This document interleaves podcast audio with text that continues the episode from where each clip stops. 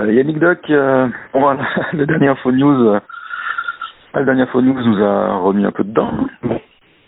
Donc là, on est en train de chercher à combien de mètres on est sous terre. Très bon.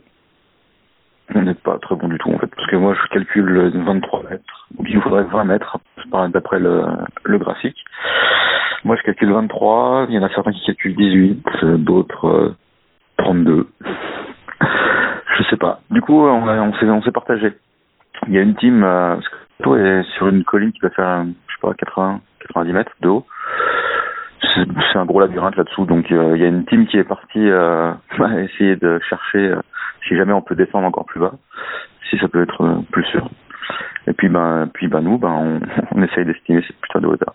De grands matins comme ça, fatigué, pas facile. Bon, Ouais, bon, on va continuer. hein. Allez, bye.